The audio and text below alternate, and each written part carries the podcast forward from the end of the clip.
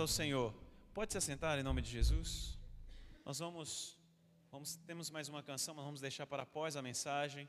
Que Deus esteja abençoando o seu coração, que Deus esteja guardando cada vez mais o seu coração para a volta de Jesus e para o momento em que Jesus tem reservado e preparado para o seu coração. Amém? Esteja preparado diante do Senhor, porque nós haveremos de enfrentar grandes lutas, provações, perseguições, mas temos a certeza de que o nosso Deus está conosco. Amém?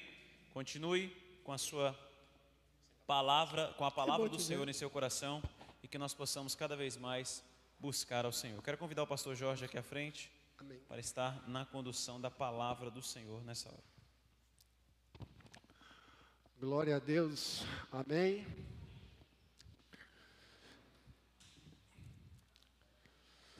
Sentindo a falta de muitos irmãos hoje à noite, mas creio que por causa do frio, né?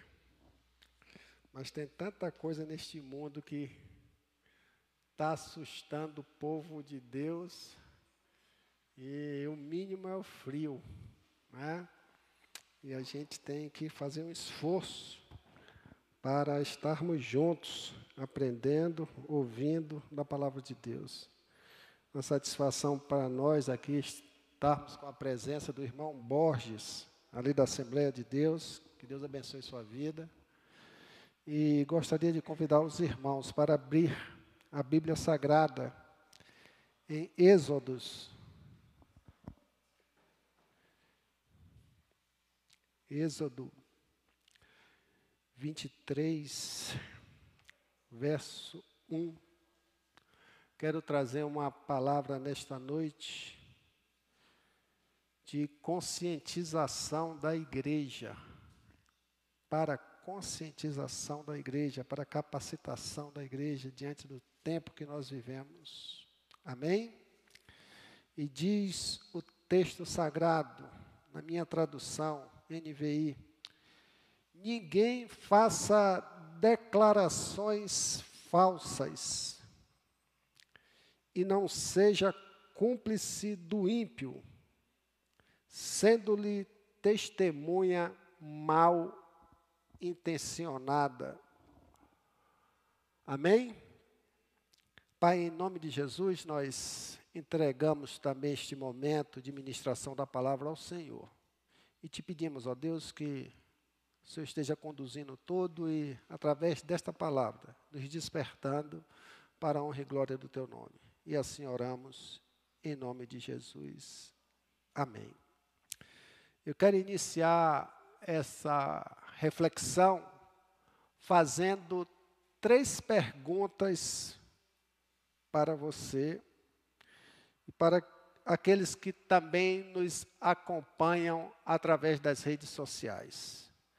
Preste bem atenção a essas perguntas. Quem aqui gosta de ser enganado?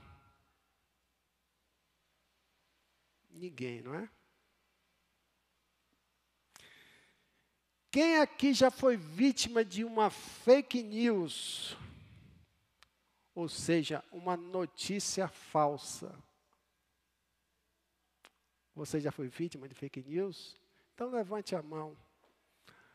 Eu já fui vítima de fake news e você também deve ter sido vítima de fake news. E quem aqui já passou ou repassou uma fake news para outra pessoa? Hein? Ninguém levanta a mão, né?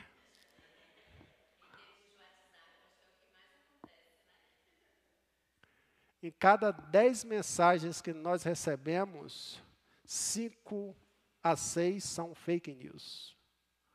Ou tem parcialidade com fake news. Se você pregar esse texto sagrado, lido aqui, o 23.1 de Êxodos, Ninguém faça declarações falsas, estará, lá escrito. Ninguém faça fake news, notícias falsas, informações falsas. Só que fake news não é um fato atual. Fake news é um fato milenar. Sempre existiu na história da humanidade. Quem aqui gosta de ser enganado? Ninguém gosta. Eu não gosto. E não quero ser enganado. E quero pensar com vocês hoje que o mundo está contaminado por fake news. O nosso país está contaminado por fake news. E a gente não pode considerar as fake news como um fato social exclusivamente. A gente tem que entender que por detrás disso há questões espirituais e certamente diabólicas. Não é um assunto que nós, como igreja do Senhor, devemos desconsiderar ou não dar a atenção devida, porque toda a informação falsa ela tem um fundo diabólico. Porque informação falsa é mentira. São relatos mentirosos para enganar pessoas. João 10,10 10 diz que o ladrão veio senão para roubar, matar e destruir através dos seus artifícios ou seus ardis enganadores. E tem muito crente que não despertou para isso. E, consequentemente, vítima de fake news, no futuro pagará um preço na sua história de vida. Hoje, refletindo nessa na escrita desta mensagem, nós estamos vivendo uma pandemia de fake news. Sabia disso? Uma pandemia, porque alastrou-se no mundo todo um fato milenar, mas ela estava adormecida, ou pouco praticada, de uma forma como hoje se pratica, porque poucos tinham o recurso de transmitir informações falsas, que eram as grandes redes de notícia. Mas hoje todos nós temos um aparelho celular, temos acesso à internet e podemos receber informações falsas, como também nós podemos, infelizmente, transmitir ou retransmitir informações mentirosas. E isso tem atingido fortemente a igreja do Senhor. Quero dizer que um dos grandes problemas nossos como igreja se chama desinformação. Tem muito crente aí que está alheio às realidades que estão acontecendo em seu redor do que está acontecendo ao, na, no, no seu ponto mais especial que nós temos,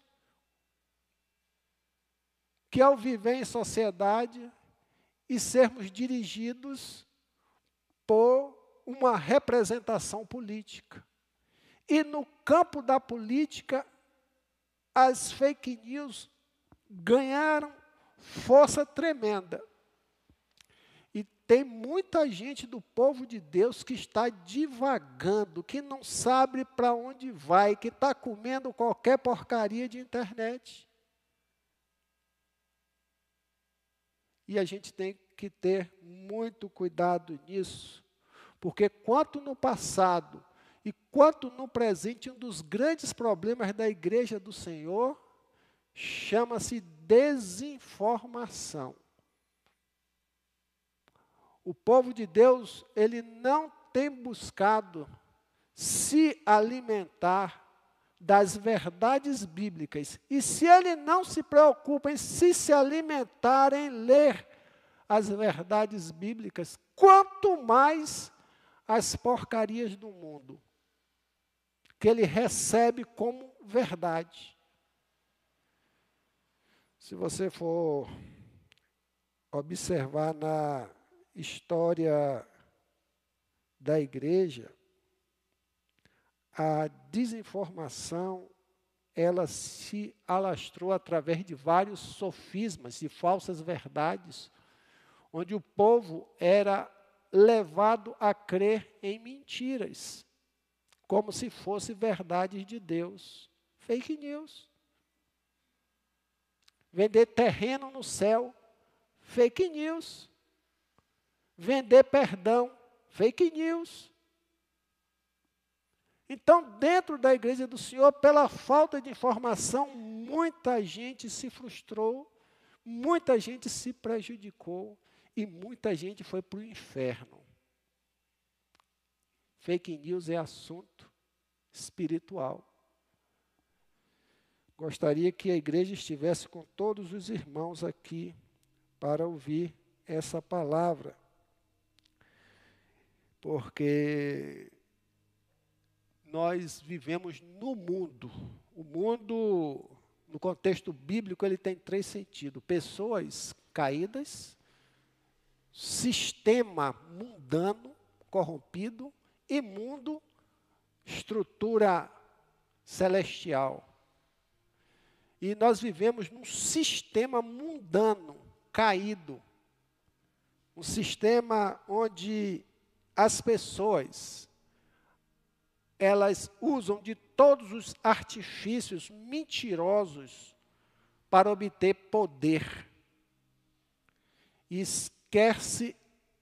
obter poder para o quê? Para dominar mentes, dominar pessoas.